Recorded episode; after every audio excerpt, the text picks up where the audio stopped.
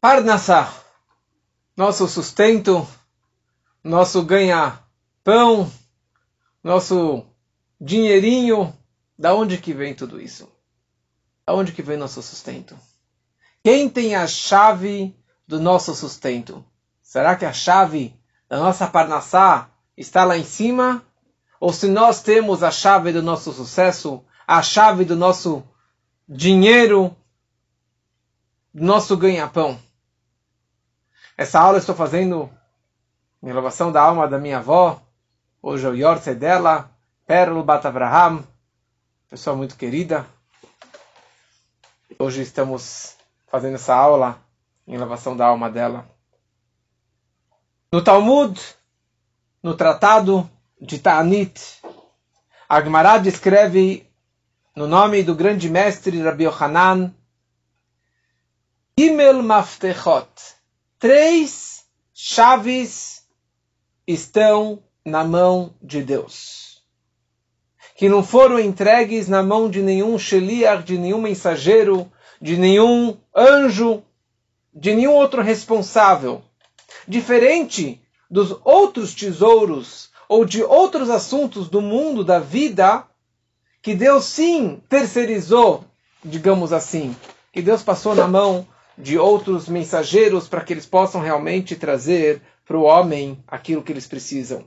Mas três chaves, Deus nunca entregou essa chave desses cofres, desses tesouros, para nenhum outro mensageiro, para nenhum outro responsável. Quais são essas três chaves? E o Talmud fala Geshamim, a chave das chuvas, Hayah, ou seja, a chave da procriação, a chave para ter filhos, a bênção para poder engravidar e ter filhos. E Mafteach Shel Tchiyat Ametim, a chave da ressurreição dos mortos, que acontecerá na vinda do Mashiach muito em breve, se Deus quiser. A chave das chuvas, da onde sabemos que está na mão de Deus, porque assim consta na paraxá dessa semana, paraxá Kitavó, Iftach lecha Hashem et otzaro atov et hashamayim lated metar artzecha beito.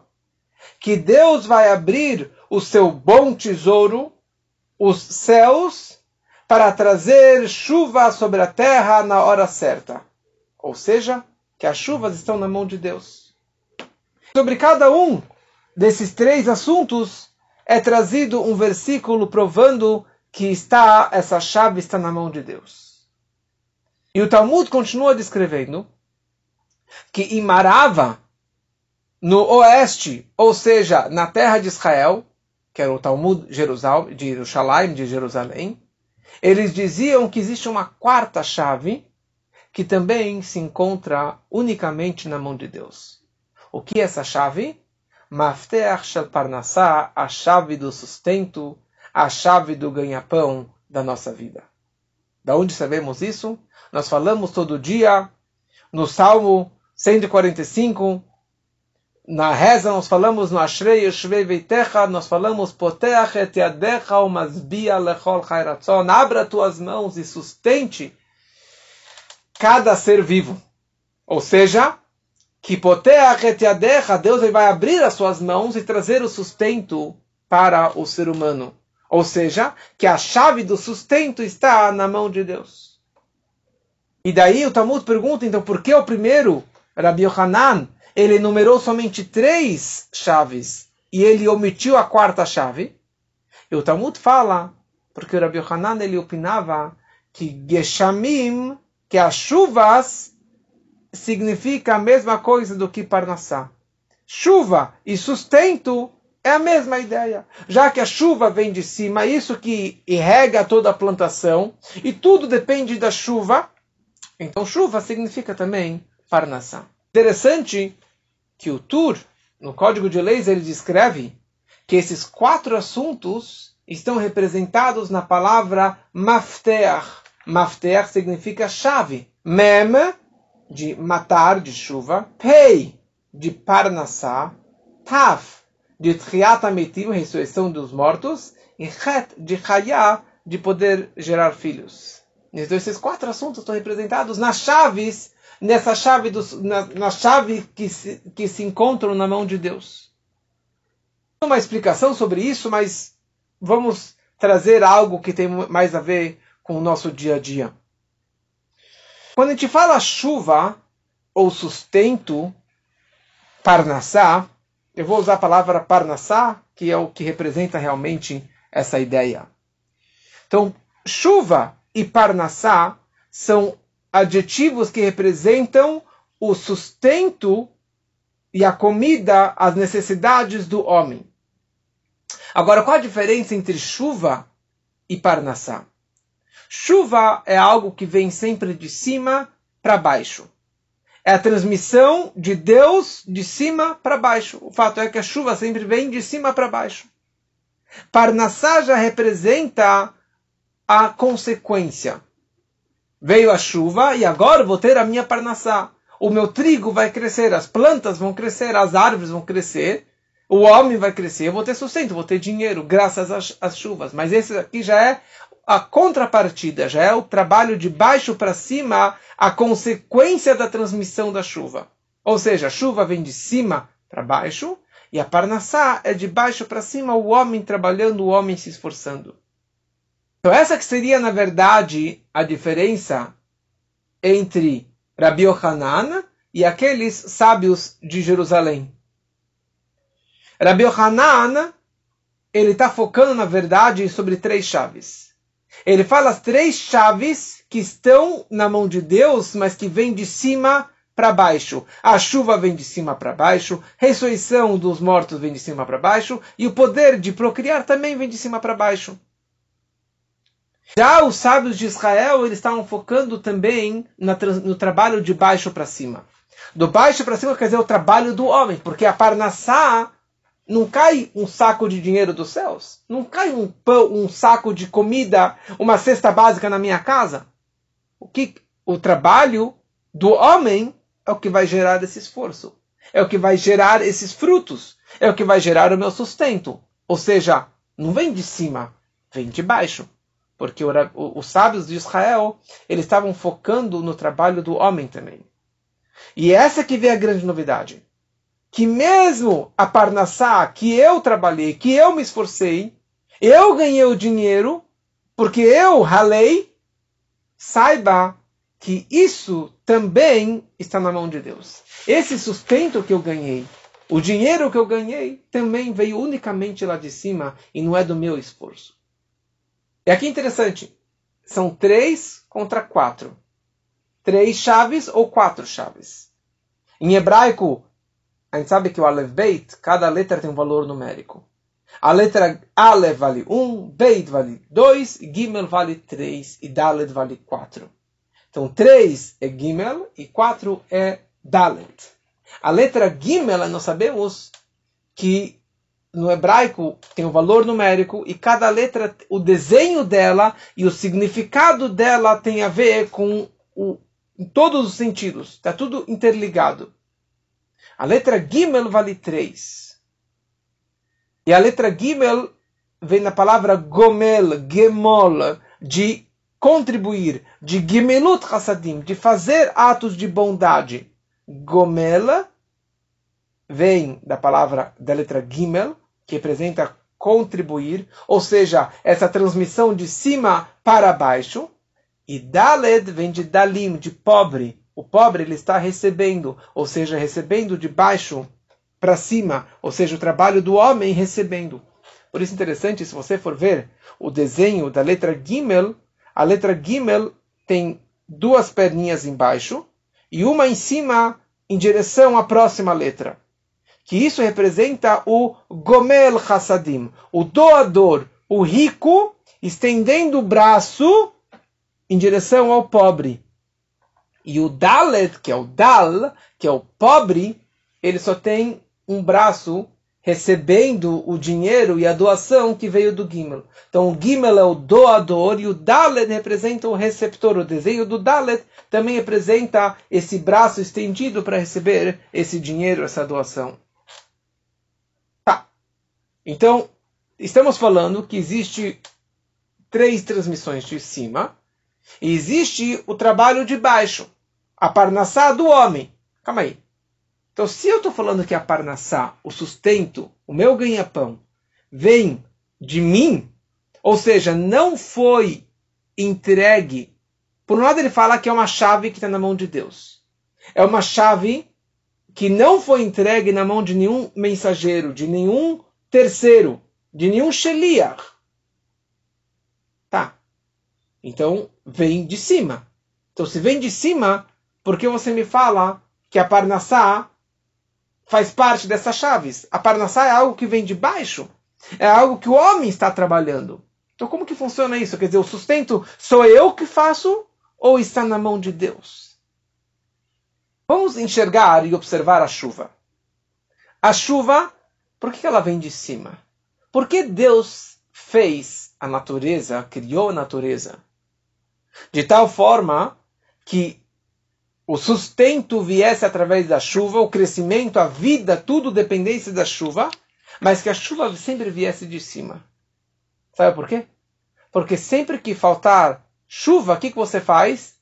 Você olha para cima e você fala, Hashem, por favor, me traz chuva. Tem todo um tratado, que esse é o tratado que estamos falando agora do Talmud, de Tanit, jejuns, para que, quando tinha seca, quando não, não, não vinha chuva, o povo jejuava uma, duas, três vezes. Para quê? Para pedir para Deus chuvas. Então você olha para cima para pedir para Deus, para vir as chuvas. Ou seja, dessa forma você reconhece nitidamente que a chuva, tudo que você tem, tudo que você precisa, vem lá de cima, vem de Hashem. Ou seja, depende unicamente lá de cima. Ou seja, a nossa parnassá, o nosso sustento, o nosso ganha-pão, para você ter pão, depende lá de cima, depende da chuva que vem lá de cima. E então, isso faz que o homem reconheça que tudo que ele tem, e tudo que ele ganha, e mesmo tudo aquilo que ele se esforçou, que ele fez por merecer, mesmo assim, vem lá de cima. Interessante? Muito ou não, do porquê Israel é um país tão bem sucedido porque Israel é um país que tem recorde de startups, de patentes, de criações e vendem produtos para o mundo inteiro. E a questão da irrigação, que a gente está falando agora, é um dos grandes diferenciais de Israel, que é no meio do deserto eles conseguem fazer produtos e produtos e produtos. Mas a chuva que vem em Israel é diferente da chuva que vem no resto do mundo que a chuva que cai em Israel vem diretamente de Deus. A chuva que cai no resto do mundo vem através de um sheliach, de um mensageiro, de um terceiro. Ou seja, em Israel é visível claramente que toda a transmissão da vitalidade da chuva que eles têm vem diretamente de Deus. Já fora de Israel, você pode falar: não, não é de Deus, eu trabalhei, a chuva não é de Deus, você pode se confundir que não vem a transmissão de Deus. Essa é uma das razões realmente da, do diferencial da bênção dessa, da, da Terra Santa de Israel. A mesma coisa no nosso assunto. A mafteach dos Geshamim, a chave das chuvas, não foi entregue na mão de nenhum mensageiro. E chuva representa Parnassá também. Chuva representa o nosso sustento. Ou seja, a verdade é que tudo que você tem tudo que você ganha, todo o teu sustento vem somente de Deus. Ou seja, a minha atividade, o meu trabalho, o meu esforço, a minha faculdade não influencia nada. Não faz nada, não acrescenta nada. Porque não posso, não posso receber nenhum centavo a mais do que foi determinado lá de cima. Principalmente agora, chegando no Rosh Hashanah, Rosh Hashanah é determinado quanto que você vai ganhar no próximo ano. Agora, então se é assim, então eu vou ficar de braço cruzado. Eu vou ficar de braço cruzado o ano inteiro, já que já está determinado quanto que eu vou ganhar, então que caia de paraquedas. Não. O homem ele tem que sair para trabalhar. Ele tem que fazer o seu esforço. Sabe por quê? Porque Deus ordenou na Torá que o Hashem Bechol Asher Tase Deus vai te abençoar naquilo que você fizer. Sheshet tavod. Seis dias você vai trabalhar e vai fazer todos os seus afazeres, todos os seus trabalhos, as suas atividades. Ou seja, Hashem ordenou que você deve trabalhar para fazer um receptáculo para absorver as brachot. Mas a o sustento, o sucesso e tudo aquilo que eu vou ganhar depende somente lá de cima. Aqui ele fala mais um ponto. E ele vai se aprofundando cada vez mais nesse conceito. Presta atenção que você vai ver magnífico realmente essa explicação que o Rebbe traz para a gente. Mais um ponto. Não somente que o homem ele sabe que o sustento vem lá de cima, que Birkat Hashem Tashir, que a bênção de Deus que enriquece o homem, e o que eu trabalho é somente para criar um cli, um receptáculo para as bênçãos lá de cima, mais ainda, clientes, os receptáculos que eu faço, eles não têm nenhuma importância, nem mesmo uma importância de criar um copo, de criar um recipiente, um balde para absorver essas bênçãos de cima. Ou seja, não foi eu que criei esse, esse jarro. Não fui eu que criei esse, esse recipiente, esse, essa lojinha que eu abri. Não. Isso que eu estou fazendo eu estou trabalhando porque Deus ordenou que eu devo sair. Em outras palavras, tudo que eu tenho e tudo que eu fiz é somente porque Deus ordenou.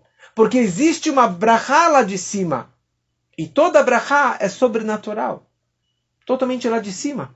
E eu só estou fazendo, colocando meu dedinho. E daí está transbordando o brachot. Se Hashem ordenasse que para eu ganhar meu sustento eu precisava dar mil cambalhotas. Então, se esse fosse o sistema que Deus criou, eu ia fazer mil cambalhotas. Mas já que Deus ordenou que eu preciso trabalhar seis dias da semana, então eu vou trabalhar. E essa vai ser a forma que eu vou ganhar. Ou seja, eu não tenho nenhum crédito em tudo aquilo que eu ganhei. E aqui existem duas formas de você reconhecer isso. E essas são as duas dicas para você enriquecer. Esse discurso do nosso Rebbe é baseado num discurso, num livro maravilhoso do terceiro Rebbe, que chamava Tzemach Tzedek, que é um livro que se chama Derech Mitzvotecha. Derech Mitzvotecha Ta'amea Mitzvot, Caminho das Mitzvot, e, e, ali ele descreve os, as razões, as explicações de cada uma, não todas, mas de inúmeras mitzvot, ele escreve pela mística o porquê daquela mitzvah. Nesse discurso, nesse livro, ele fala uma coisa extremamente interessante. E eu vou ler para vocês uns trechos é, desse mamar do Tzemach Tzedek. Ele fala o seguinte: Portanto, mesmo quando a pessoa ela pediu para Deus para receber a sua parnassá, o seu sustento, e que a bondade de Deus seja transmitida aqui para baixo. Porque, como eu falei antes, o sustento é determinado no Rosh Hashanah e é carimbado no Yom Kippur. Quanto que você vai ganhar no próximo ano? Então, para você receber essa sua parnassá, tem as duas partes. Você precisa pedir compaixão de Deus, você precisa rezar para Deus, mas por outro lado, eu preciso fazer a minha parte. Eu preciso trabalhar. Eu preciso criar as vestimentas ou os caminhos naturais para absorver essa bênção divina. Ou seja, preciso fazer um trabalho correto, um trabalho kasher, ou seja, não trabalhar no Shabbat, não roubar, não enganar, não mentir, pagar os funcionários e assim por diante. E eu vou receber a bênção lá de cima. E aqui precisa, fala o Tzemach eu preciso ter duas kavanot tovot, duas intenções que a pessoa precisa ter na hora do trabalho. Number one, levakesh rachamim, pedir misericórdia e compaixão de Deus, que Ele mande, Ele envie pela sua chesed elion, pela sua bondade suprema, abençoado seja, para que essa bondade de Deus se materialize neste mundo para que isso vire a minha parnassá. Ou seja, eu preciso pedir para Deus para me dar o meu sustento. Eu preciso pedir a Hamim compaixão, misericórdia, implorar para Deus para que Ele realmente traga o meu sustento. Número dois, enquanto, durante o meu trabalho, ou seja, o primeiro nível é antes de trabalhar, eu vou pedir para Deus, modernia, pedir para Deus, agradecer e realmente pedir mais sustento e mais sustento. Como eu já expliquei outras vezes, não basta só agradecer a Deus. Você precisa pedir. Pedir sustento, pedir saúde e pedir alegrias. Mas aqui falando sobre sustento, não basta você falar, Deus sabe quanto que eu mereço, ele vai mandar para mim. Não, não, não, não. Você precisa pedir. Você precisa implorar. Hashem, eu quero dinheiro. Hashem, eu quero enriquecer. Eu quero ganhar muito dinheiro. Peça. É que nem o cara que pede, eu quero ganhar na Mega Sena. Você ganhou? Você apostou? Uma coisa incrível que aconteceu semana passada, duas semanas atrás. Uma família muito próxima de mim estava de um dinheiro e a, e a mulher ela, precisava, ela ia fazer uma viagem para o exterior, só que ela não, tava, não tinha dinheiro. Literalmente ela ia viajar sem nenhum centavo no bolso. Ela ganhou a passagem da família, mas ela não tinha dinheiro para viajar. E ela sempre rezando, pedindo para Deus, e ela foi lá e jogou na loteria. Assim, como que todo mundo joga. Dia da viagem, ligam para ela que ela ganhou 7 mil reais numa aposta que ela fez para ela ir retirar aquele dinheiro. Ela pegou aquele dinheiro, comprou dólares e fez a sua viagem. Isso aconteceu duas semanas atrás, uma pessoa muito próxima da gente. Se você pede, realmente, se você pede e você implora porque você realmente pede, porque você realmente precisa, Deus ele dá o teu sustento. Então esse é o pedido antes de você fazer o seu trabalho. Número dois, durante o trabalho, durante o seu sustento, quando você está trabalhando, a pessoa ela precisa ter a seguinte kavaná, a seguinte intenção e meditação. Que ele acredita, ele tem uma imuná, que a transmissão de brachá de Deus é como todos os milagres revelados que Deus fez para o povo. Por exemplo, o maná, o pão do céu que sustentou o povo judeu no deserto há 40 anos. Então hoje eu estou aqui, eu abri a minha loja, eu estou vendendo, estou comprando, estou ganhando dinheiro, mas eu não devo pensar que eu sou bonitão, eu sou capaz e eu sou inteligente, por isso que eu estou ganhando dinheiro. Não. Eu estou ganhando esse dinheiro de uma forma milagrosa, da mesma forma que o milagre aconteceu na hora que caiu o maná do, dos céus. Ou durante o, a travessia no deserto, tinha o poço de Miriam acompanhando o povo. Ou outros milagres sobrenaturais que acontecem. Só que o quê? Eu faço a minha parte, o receptáculo natural para ganhar o meu dinheirinho, que isso aparentemente estaria ocultando a bênção divina, mas essa é a vontade de Deus. Porque Deus falou: o mundo foi criado em seis dias, o homem tem que trabalhar seis dias, e tem que comprar, tem que arar, tem que colher, tem que vender, tem que fazer, tem que investir, tem que cuidar do dinheiro. Mas o tempo todo ele tem que saber que Abraha, na verdade, é algo sobrenatural, é algo que vem lá de cima. E assim ele continua explicando o seguinte. Talmud escreve Yarbe be'esek vivakesh rachamim. Você quer ganhar muito dinheiro? Trabalhe bastante, mas peça também a compaixão de Deus. Porque um sem o outro não funciona. Você quer enriquecer? Você quer ter muito dinheiro? Ou seja, você quer ganhar muitas bênçãos divinas, muita bondade divina? Então não adianta você ter só uma entrada de dinheiro. Você tem que criar, você tem que diversificar. diversificar. Você tem que criar outras formas de você ganhar seu dinheiro. Você tem que fazer vestimentas maiores, receptáculos maiores para você receber seu dinheiro. Você quer ficar rico? Você tem que fazer vários recipientes, vários investimentos, vários trabalhos. Mas, ao mesmo tempo, você tem que pedir, orar a compaixão de Deus para você ganhar seu dinheiro. Agora, Se você está satisfeito só com arroz e feijão, você não tem grandes ambições, você não quer ter muitos carros e muitas casas e muito. Você só quer só arroz e feijão. Então é isso que você está pedindo.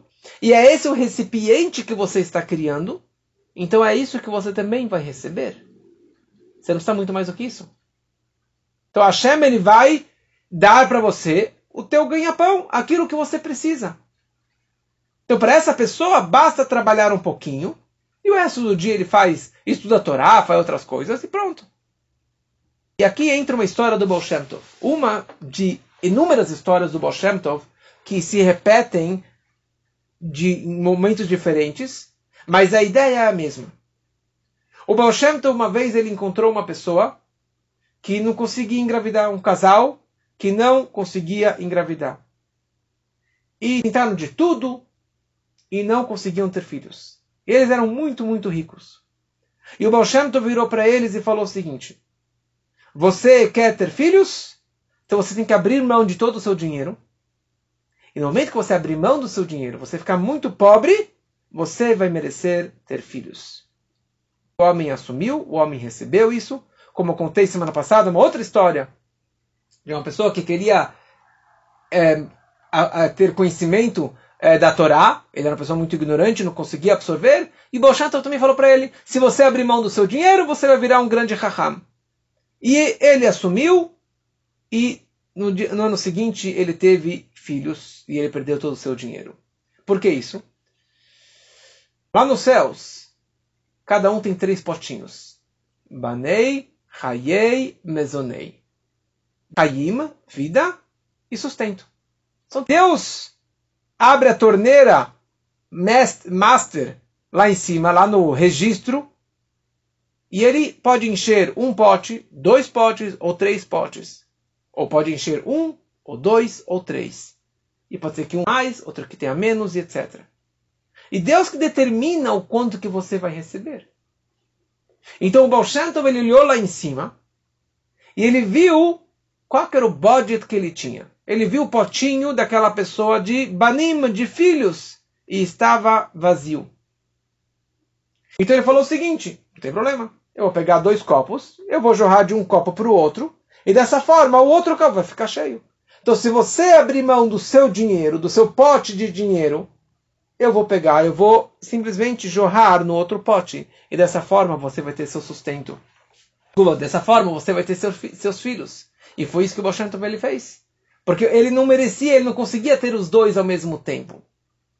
E por isso que o Baal ele trocou a bondade divina de filhos para sustento. Ou de sabedoria para para para é, dinheiro, para conhecimento e assim por diante. É por isso que as duas dicas que ele traz aqui, que a pessoa ela precisa pedir compaixão de Deus. Durante, durante o trabalho, ele tem que acreditar o tempo todo que tudo aquilo que ele tem vem é um milagre constante que Deus está fazendo comigo. Obviamente que eu preciso agradecer e agradecer e agradecer. E aqui vem mais uma história de Rabzusha de Anipoli, um grande mestre Susha Manipoli, irmão do Rabbi Melech Melizensky, os dois grandes tzadikim, dois grandes gigantes. Então, Rabzusha, toda vez que ele sentava para comer, a comida estava na frente dele. Desculpa, ele, tava, ele queria comer, estava com fome, ele virava para Deus e falava, Deus, Zusha está com fome. E o gabai dele, o assistente dele, o secretário escutava isso, ia na cozinha, pegava o prato de comida e servia para ele. Na próxima refeição, Deus, Zusha está com fome. O secretário ia lá, pegava comida para ele. E todo dia era dessa mesma forma. Zusha está com fome, Deus, por favor, dê comida para mim. E esse gabai, esse assistente, esse secretário, que não era a pessoa mais inteligente, ele falou: Que negócio é esse?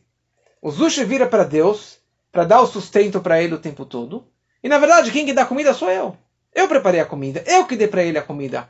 Então vou dar um, uma lição de moral para o meu mestre. Próxima vez que ele pedir para mim, eu não vou dar para ele. No dia seguinte, Rebzusha estava andando na rua e tinha muita chuva e tinha uma lama e estava ele e do lado dele apareceu um ricão que não sabia que esse era o Rebzusha. E tinha espaço para passar ou o ricão ou o Rebzusha. E o ricão, orgulhoso, mal educado, foi lá e empurrou o Rebzusha. O Rebzusha caiu na lama e ficou todo sujo na lama, caído na lama. E o homem continuou andando. Depois de... as pessoas falaram para ele: Sabe quem é aquele homem? É o tzadik, o líder, o nosso grande rabino, Rebzusha Manipoli. E o cara ficou todo envergonhado.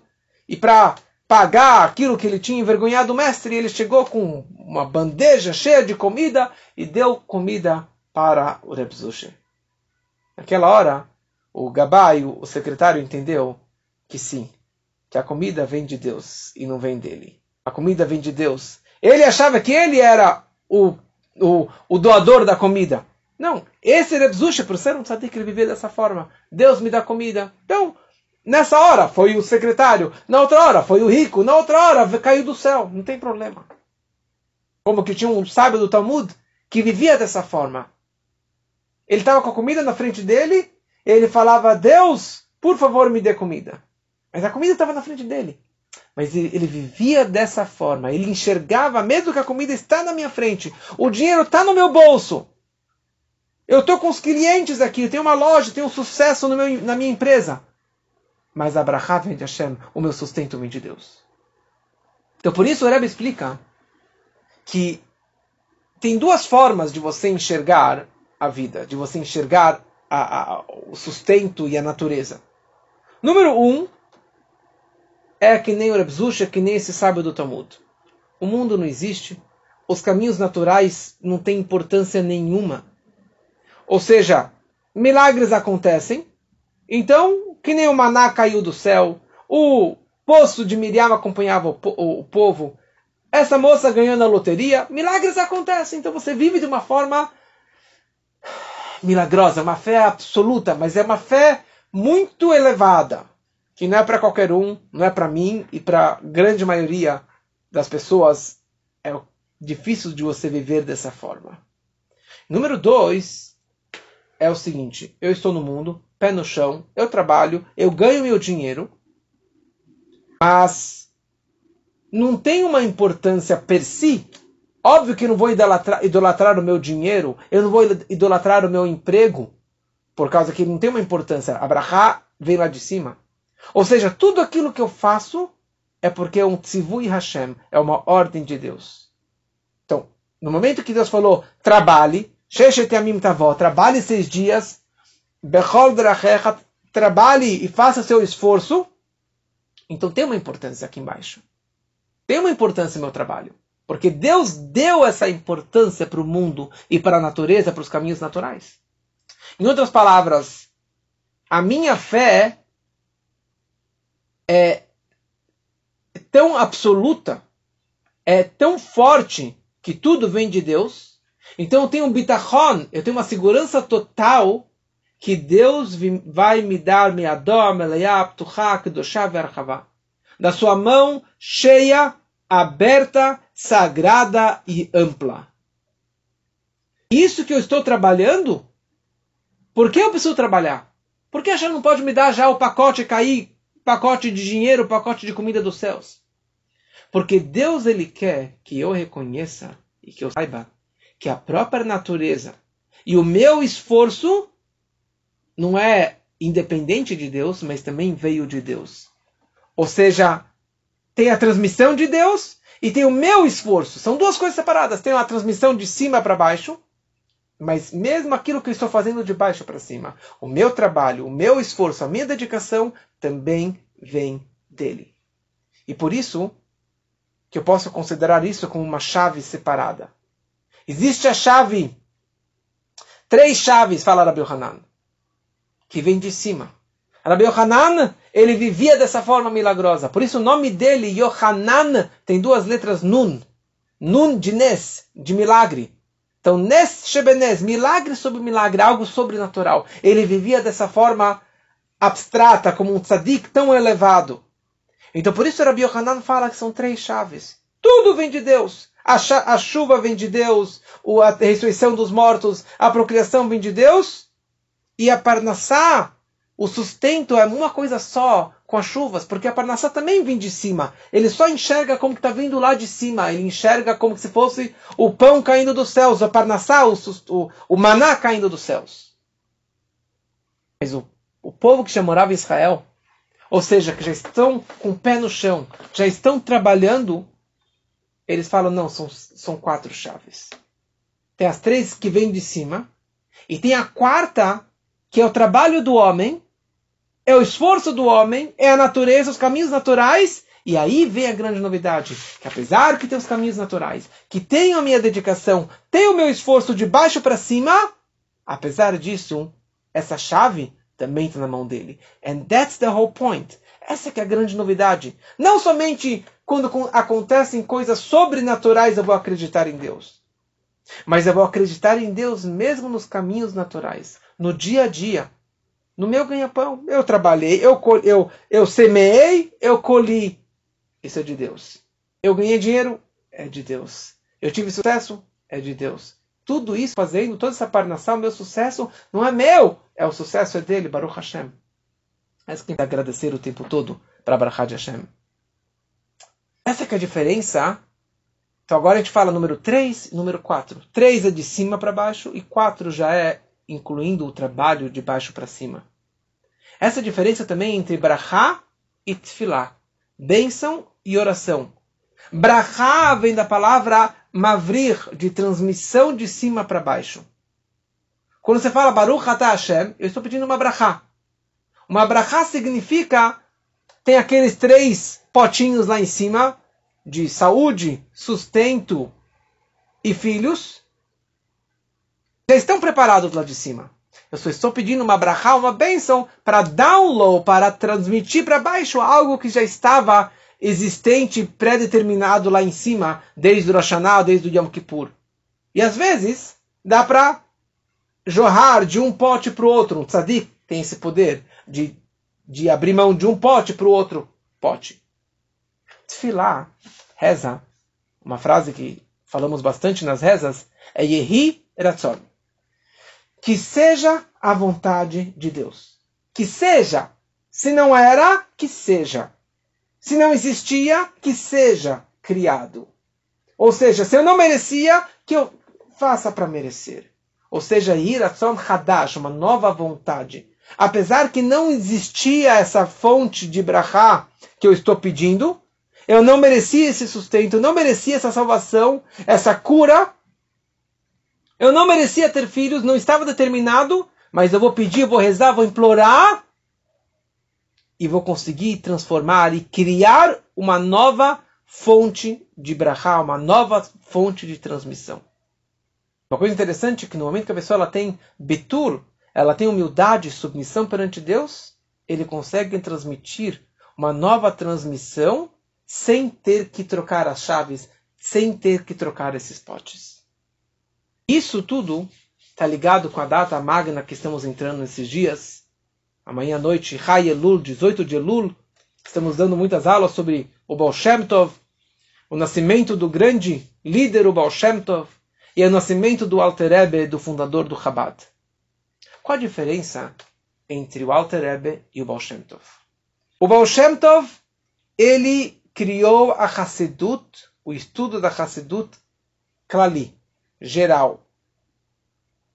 E o Baal e o Alter Rebbe criou a Hassedut Chabad, o estudo da Hassedut mais detalhada. Amanhã, se Deus quiser, que já vai ser Hayelul, explicaremos melhor a diferença entre o Baal Shem Tov e o Alter Rebbe.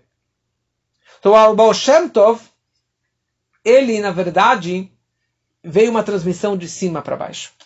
O Baal Shem Tov, ele criou essa nova fonte de conhecimento, de conexão em Deus, dessa emuná, nessa fé, no dia a dia, na fé, na providência divina e assim por diante.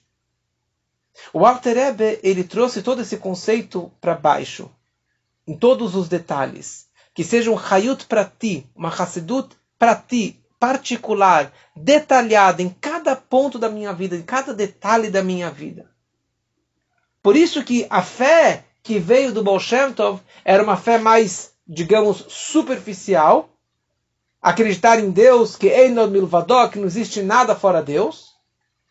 Mas o, o Alter Rebbe, através do Tânia, ele virou Chabad, Chokhmah Binadat, sabedoria, conhecimento, entendimento, para você entender com o seu intelecto, você sentir e acreditar em Deus em cada amor, na reverência, na minha compaixão, em cada força do homem, em cada detalhe da minha vida que eu possa servir a Deus.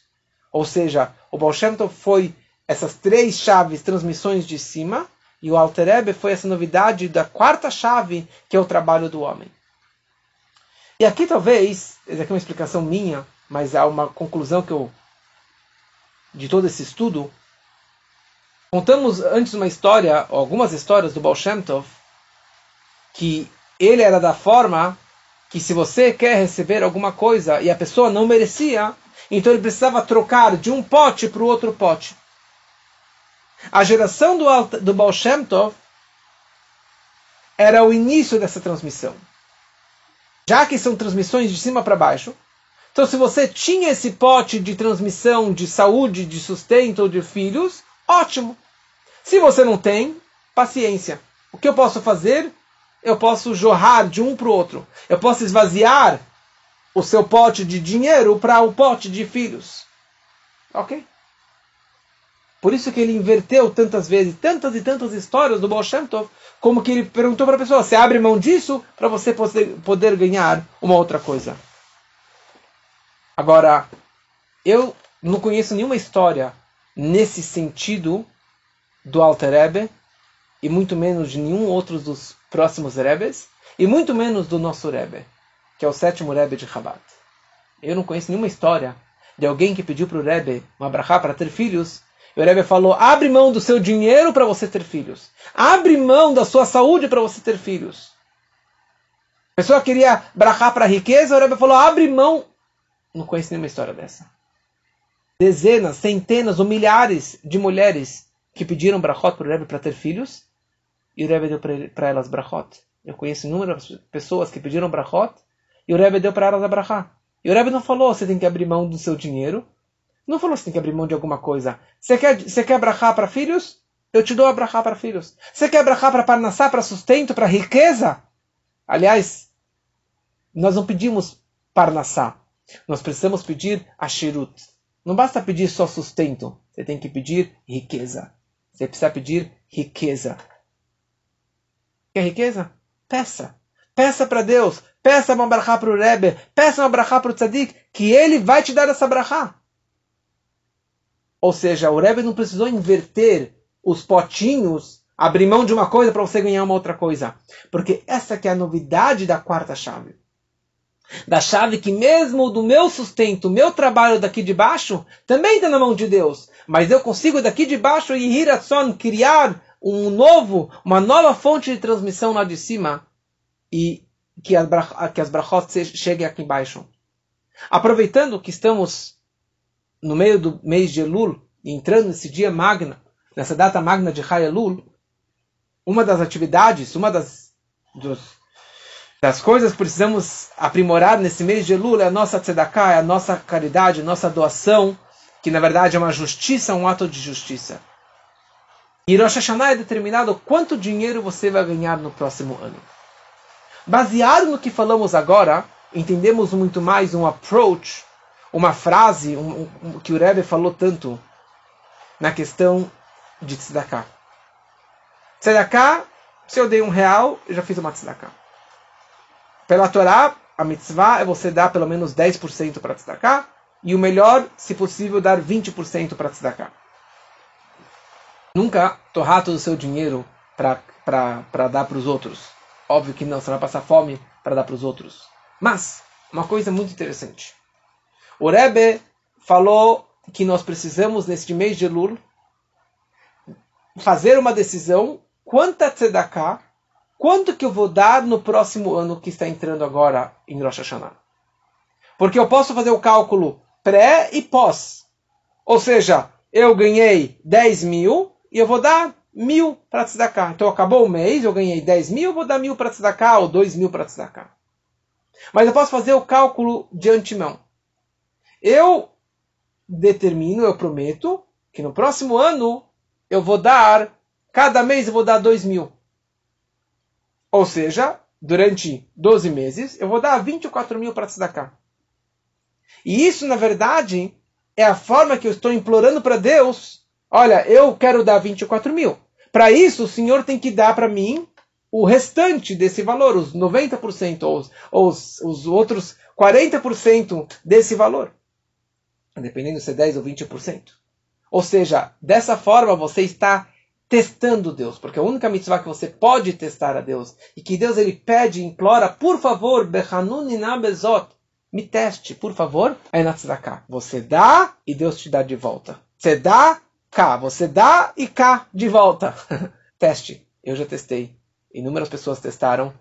Tem um vídeo rolando pela internet de uma pessoa falando abertamente sobre isso, quando cada vez ele determinou mais e mais que ele ia dar no próximo ano, e cada vez ele foi ganhando mais e mais e mais e multiplicando. Eu fiz e funciona. Então faça essa decisão também. Não é fácil. Faça uma decisão a mais do que você deu este ano, e que no ano que vem você está, dessa forma, você está pedindo rachamim para Hashem, está pedindo compaixão para que Deus realmente te enriqueça, que te deu, Deus te dê muito mais sustento, muito mais dinheiro. E que assim seja para todos e que tenhamos um Shanato Oval Metuká e que todos sejamos inscritos para um livro de vida e de muito sustento e de muita tzedakah no próximo ano, se Deus quiser.